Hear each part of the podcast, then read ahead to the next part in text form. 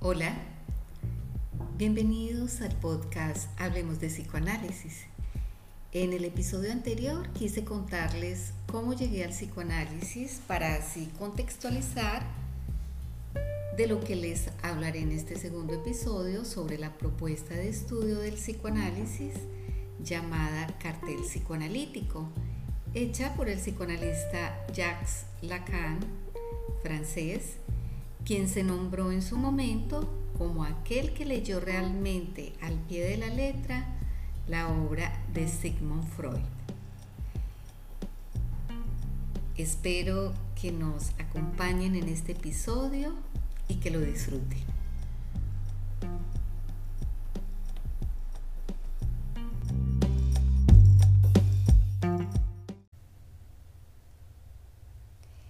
Para comenzar,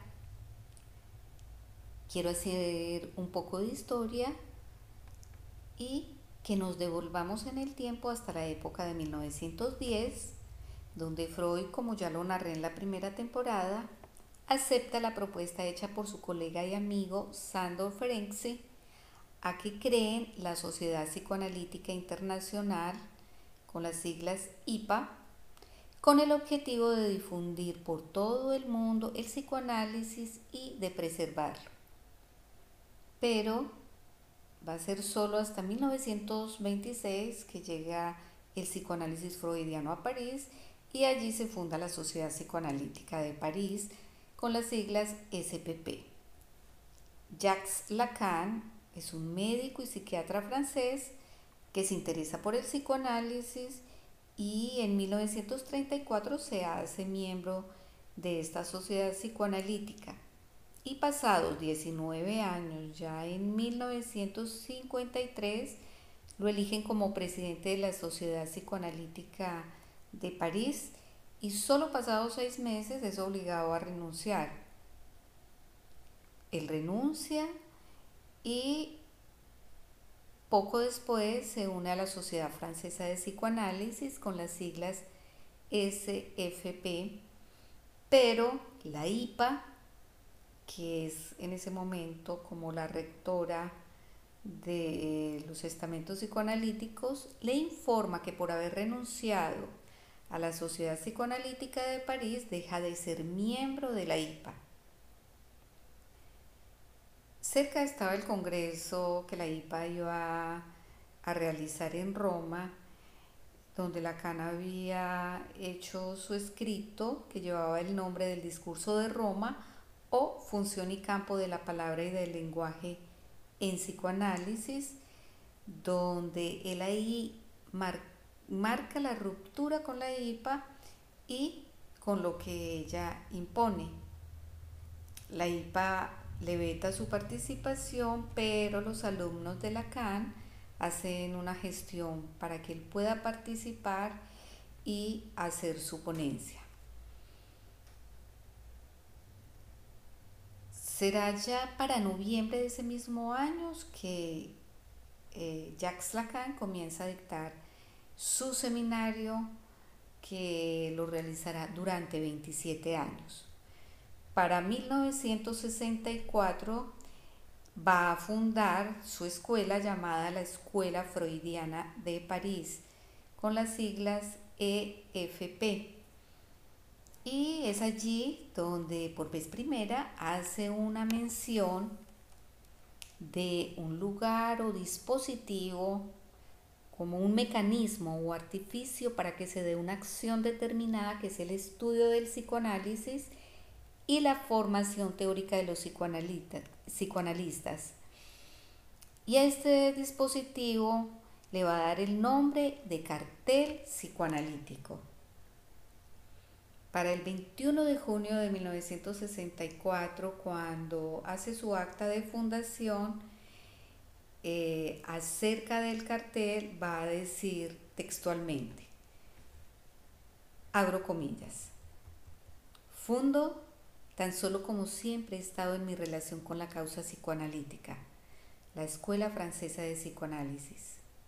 Es mi intención que este título represente al organismo en el cual debe llevarse a cabo un trabajo que en el campo que Freud abrió restaure el filo cortante de la verdad, que vuelva a conducir a la praxis original que él instituyó bajo el nombre de psicoanálisis al deber que le corresponde en nuestro mundo y que mediante una crítica asidua denuncie en él las desviaciones y los compromisos que amortiguan su progreso degradando su su empleo.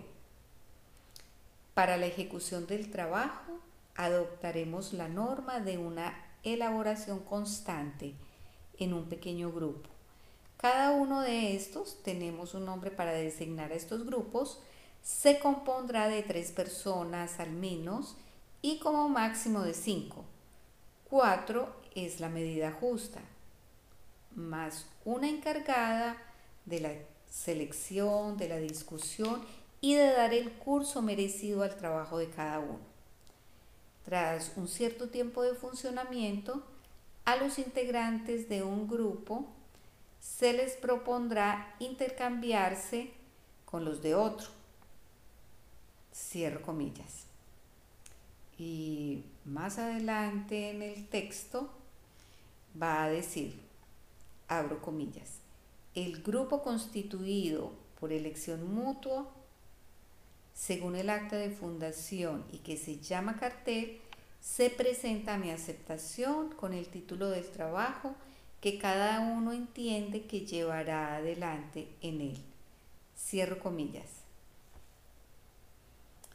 Luego, pasados tres años, eh, va a escribir lo que se llama la proposición del 9 de octubre de 1967 el, sobre el psicoanalista de la escuela. En este escrito nos va a contar una anécdota eh, que es la siguiente y textualmente dice, abro comillas. La escuela freudiana no podría caer en el tof sin humor de un psicoanalista que encontré en mi último viaje a los Estados Unidos. Por eso nunca atacaré las formas instituidas, me dice. Ellas me aseguran sin problema una rutina que es mi confort. Cierro comillas. Y luego, cinco años después, en el seminario 19, llamado O Peor, eh, de 1972, nos va a mostrar cómo la propuesta del dispositivo cartel está en íntima relación con la teorización topológica del nudo Borromeo compuesta por tres registros, que son eh, el registro real, el simbólico y el imaginario, y va a decir lo siguiente, abro comillas, nada se sostiene solo. Esta topología, debido a su inserción matemática, está ligada a relaciones. Es justamente lo que demostraba mi último seminario. Está ligada a relaciones de pura significancia, es decir, que por cuanto estos tres términos son tres, vemos que la presencia del tercero establece entre los otros dos una relación. Esto es lo que quiere decir el nudo Borromeo. Cierro comillas. Bueno, la escuela que Jacques Lacan fundó, la Escuela Freudiana de París, va a durar de 1964 hasta 1980, fecha en que la disuelve cuando él tiene 80 años y un año después eh, sería su muerte. Pero un año antes de su muerte, en 1980, es que la disuelve. Él va a escribir durante meses varias cartas donde reitera su deseo de continuar con el trabajo en cartel y de restaurar la praxis original que Freud instituyó bajo el nombre de psicoanálisis eh, y que propuso en 1964 él en el acta de la fundación de su escuela.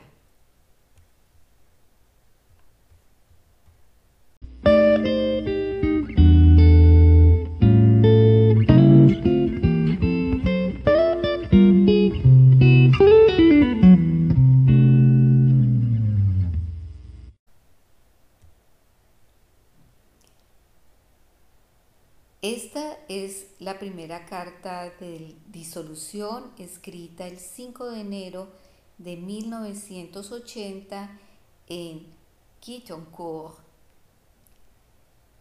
En su carta dirá, abro comillas, hay un problema de la escuela. Esto no es un enigma. Ese problema se demuestra tal por tener una solución. Es la disolución.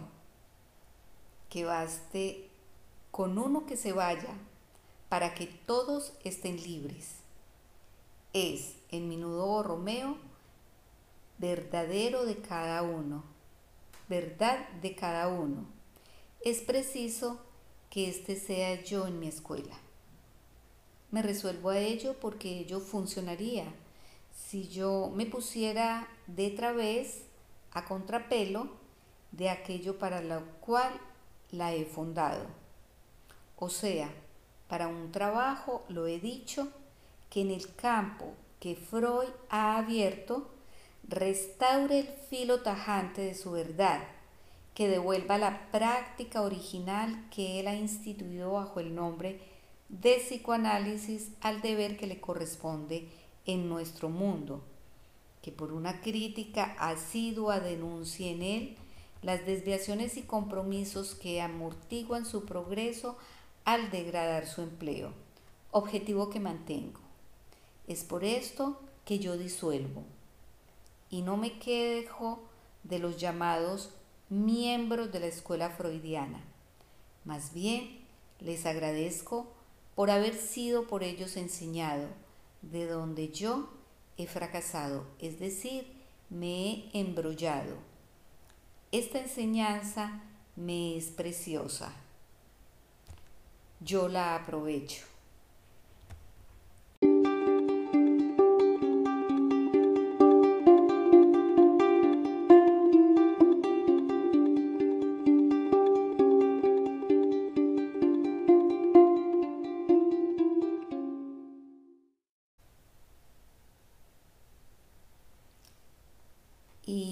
Para el 11 de marzo de 1980 dirá, abro comillas, igualmente es responsabilidad de Freud haber dejado a los analistas sin recursos y además sin otra necesidad que sindicarse. En cuanto a mí, yo traté de inspirarles otras ganas, las de existir. En esto tuve éxito. Esto lo conseguí.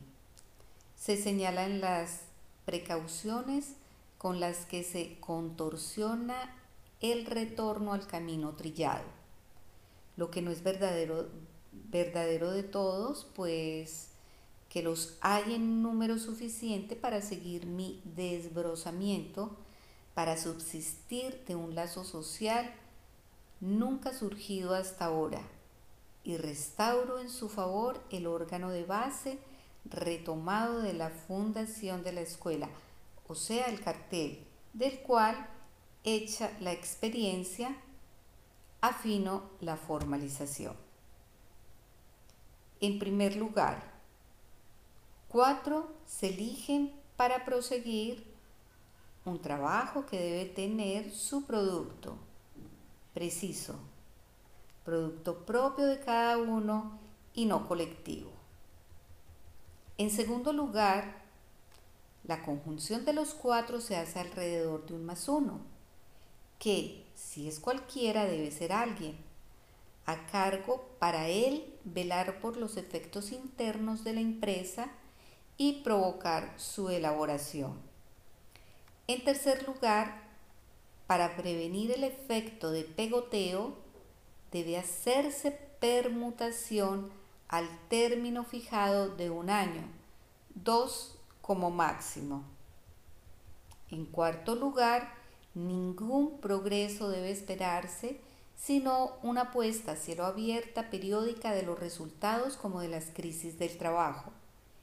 En quinto lugar, el sorteo asegurará la renovación regular de los hitos creados a fin de vectorizar el conjunto. Esta formalización a través de estos cinco puntos serán el resultado, el producto de la experiencia de lo que él vivió al trasegar por las instituciones psicoanalíticas en las que estuvo, incluida la suya propia. Él nos va a proponer el dispositivo cartel psicoanalítico como un nuevo lazo social para quienes se interesen por el psicoanálisis. Y estos cinco puntos de la formalización del cartel son los que posibilitan que en el funcionamiento al interior del dispositivo cartel cada uno cumpla con su trabajo y allí va a primar el funcionamiento ante las personas. Esto va a decir Lacan, inspira otra manera de existir, creando una nueva forma de relacionarnos, un nuevo lazo social que crea la transferencia de trabajo, que es la que va a posibilitar al sujeto nombrarse cartelizante.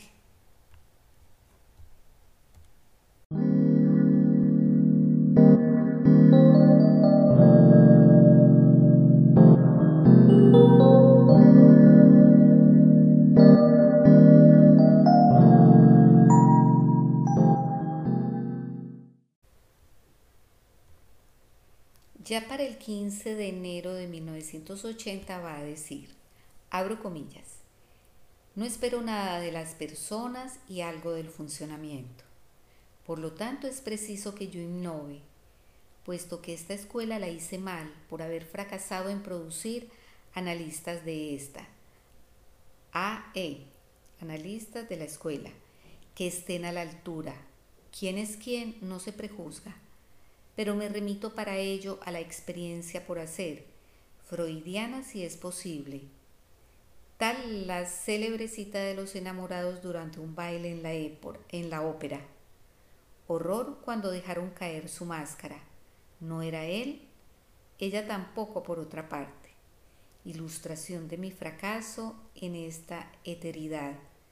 Perdóneseme la ibris de esto que me decepcionó lo bastante como para que al respecto me alivie por el enunciado que no hay relación sexual. En cuanto a Freud, él parte de su causa fálica para deducir de ella la castración, lo que no va sin algunas esperanzas que yo me esfuerzo en limar. Contrariamente a lo que se dice del goce fálico, abro comillas, la, cierro comillas, mujer, si me atrevo a decir, puesto que ella no existe, no está privada de él. No por ello obtiene menos el efecto de lo que limita el otro borde de este goce, a saber, el inconsciente irreductible. Es incluso en esto que, abro comillas, las, cierro comillas, mujeres que existen, son las mejores analistas, las peores en algunos casos.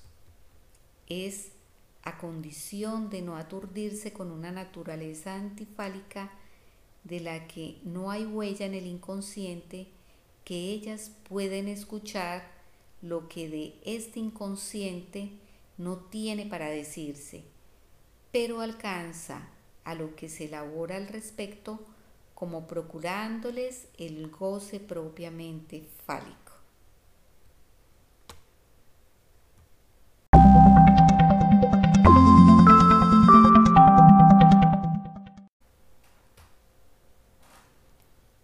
Y continuando con el tema, con este tema del que viene hablando para el 11 de marzo en otra de las cartas, el 11 de marzo de 1980, va a decir, abro comillas, pues es preciso que yo termine con el malentendido de las mujeres que dije en mi último seminario que no están privadas del goce fálico.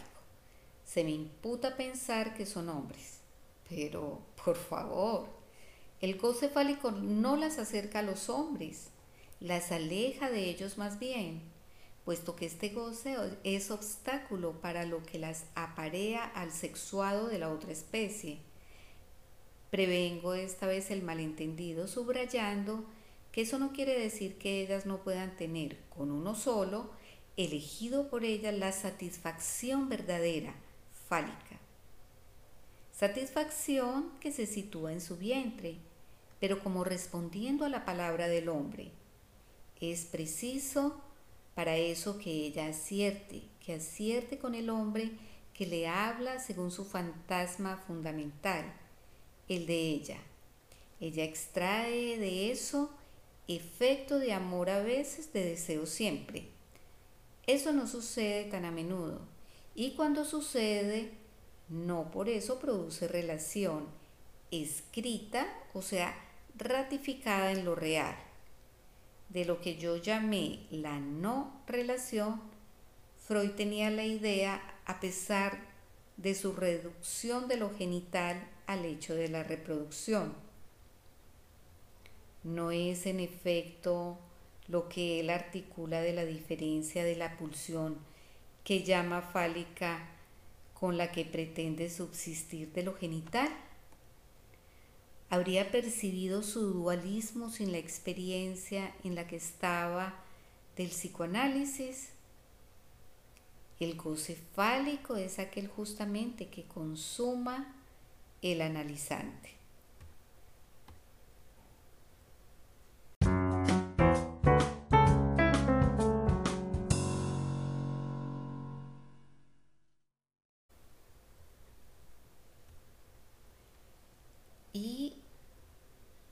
La carta del 18 de marzo de 1980 dirá, abro comillas, es preciso que yo innove, dije, salvo al añadir no totalmente solo.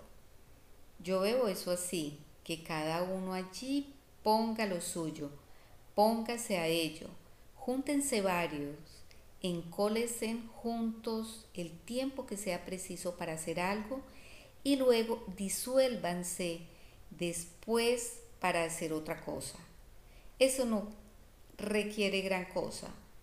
Un buzón, ver más arriba, un correo que haga saber lo que en ese buzón se propone como trabajo, un congreso o mejor un foro donde se intercambia. Finalmente, la publicación inevitable para el archivo. Es eso o la cola asegurada. Vean cómo formulo eso por medio de pequeños retoques. Les dejo vuestro tiempo para comprender. ¿Comprender qué? No me jacto de producir sentido, ni de lo contrario tampoco, puesto lo real es lo que se opone a eso. La iglesia aprendió la lección, es lo que les dije el 5 de enero. Sepan que el sentido religioso va a producir un boom del que ustedes no tienen la menor idea porque la religión es el albergue original del sentido. Esta es una evidencia que se impone a los que son responsables en la jerarquía más que a los otros. Trato de ir contra esto porque el psicoanálisis no sea una religión como tiende a ello, irresistiblemente, desde que uno se imagina que la interpretación no opera más que por el sentido. Yo enseño que su resorte está en otra parte, especial, especialmente en el significante como tal. Cierro comillas. Lacan nombra el dispositivo de trabajo cartel como órgano de base y nuevo lazo social que previene del efecto de grupo.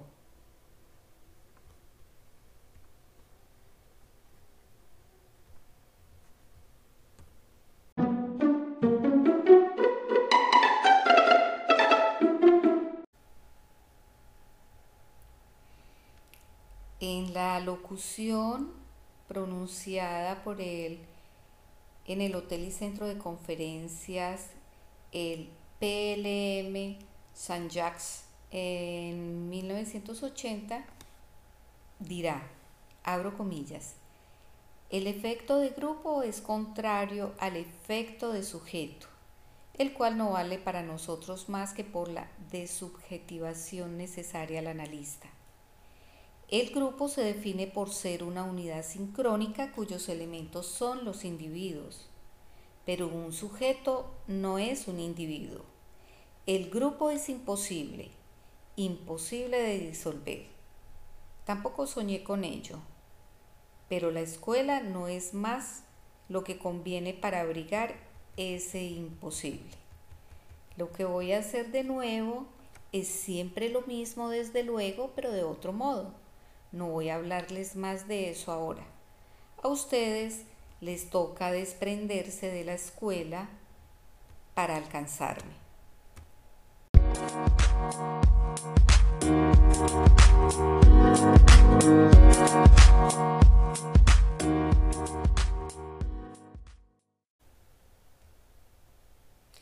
En la carta del 12 de julio de 1980, en la reunión de inauguración del seminario de Caracas, Venezuela, dirá, abro comillas, no soy muy inquieto. La prueba es que esperé llegar a los 80 años para venir a Venezuela. Se habrán enterado del problema que tuve con mi escuela de París. Lo resolví como se debe, empezando por la raíz. Quiero decir, arrancando de raíz a mi pseudo escuela. Todo lo obtenido desde entonces me confirma que hice bien. Sean ustedes lacanianos si quieren. Yo soy freudiano. Por eso creo adecuado decirles algunas palabras del debate que mantengo con Freud y que no es de ayer. Aquí están. Mis tres no son los suyos. Mis tres son lo simbólico, lo real y lo imaginario me vi llevado a situarlos con una topología, la del nudo llamado borromeo. El nudo borromeo pone en evidencia la función de al menos tres, anuda los tres desanudados. Eso le di yo a los míos, se los di para que supieran orientarse en la práctica. Pero se orientaron mejor que con la tópica legada por Freud a los suyos, hay que decirlo lo que Freud dibujó con su tópica llamada segunda adolece de cierta torpeza. Me, imagino que era para darse a entender dentro de los límites de su época. Pero ¿no podríamos más bien aprovechar lo que allí figura la aproximación a menudo? Consideres el saco fofo que se produce como vínculo del ello con su artículo que debe decirse das Ich und das Es. El saco, al parecer, es el continente de las pulsiones. Qué idea tan disparatada la de bosquejar, eso así. Solo se explica por considerar a las pulsiones como bolitas que han de ser expulsados por los orificios del cuerpo una vez ingeridas. Sobre esto se abrocha un ego, donde parece preparado el punteado de columnas por contar, pero esto no lo deja a uno menos enredado, pues él mismo se cubre con un extraño ojo perceptivo donde para muchos se lee también la marca germinal de un embrión sobre el vitelo. Por último, dos barras sombreadas con su juntura la relación de este conjunto barroco con el propio saco de bolitas y ya está designado lo reprimido. Digamos que no es lo mejor que hizo Freud. Podemos incluso confesar que no favorece la pertinencia del pensamiento que pretende traducir que contraste con la definición que Freud da de las pulsiones como vinculada a los orificios del cuerpo. Una figuración luminosa que impone otra figuración que es que esta botella. Me contento con apuntar que el silencio atribuido al hecho como tal supone la palabrería, la palabrería que la oreja está esperando, la del deseo indestructible que ha de traducirse en ella. Desconcertante la figura freudiana al oscilar así del propio campo a lo simbólico que, ausculta.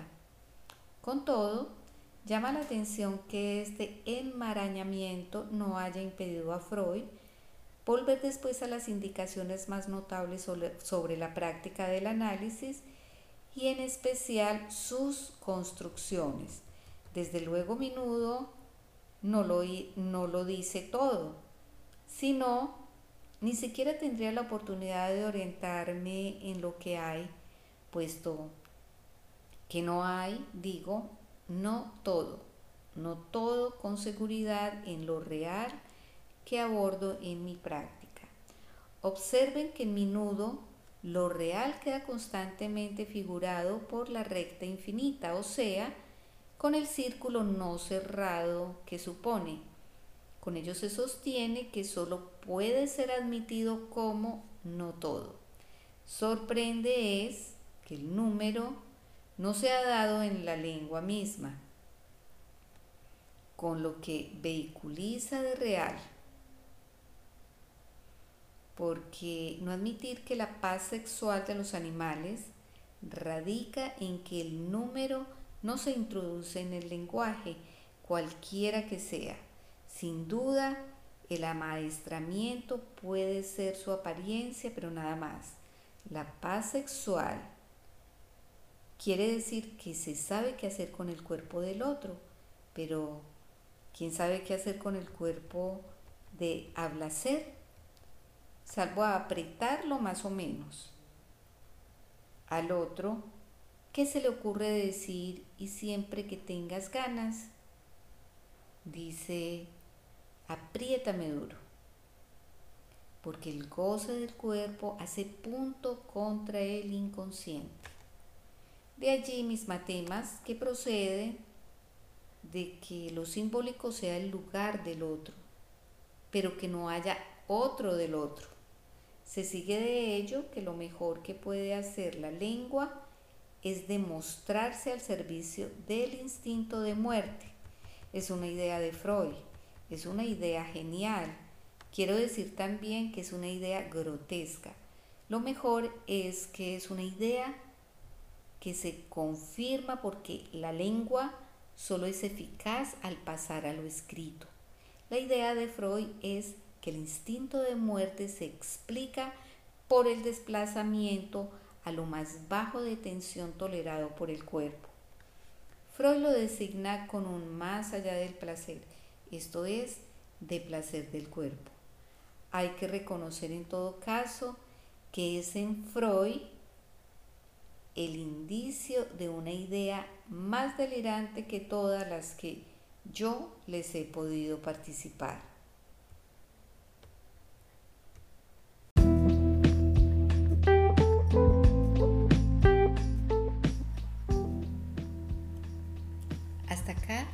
La lectura de algunas de las cartas de la disolución de su escuela en 1980. Los interesados en conocer la obra de Jacques Lacan la pueden encontrar en la biblioteca de mi página web cristinagutierrez.ga. Igualmente encontrarán los escritos acerca de lo sucedido en las instituciones psicoanalíticas donde él fue miembro activo. Podrán acceder a ellos dando un clic en el link correspondiente al texto. Allí también van a encontrar los escritos Discurso de Roma o Función y Campo de la Palabra y del Lenguaje en Psicoanálisis de 1952-53, Situación del Psicoanálisis en 1956, Acta de Fundación de la Escuela Freudiana de París del 21 de junio de 1964, proposición del 9 de octubre de 1967 sobre el psicoanalista de la escuela y las cartas de la disolución de la escuela en 1980 que corresponde al seminario 27. me despido así de todos ustedes, agradeciéndoles por la escucha prestada e invitándolos para un próximo episodio.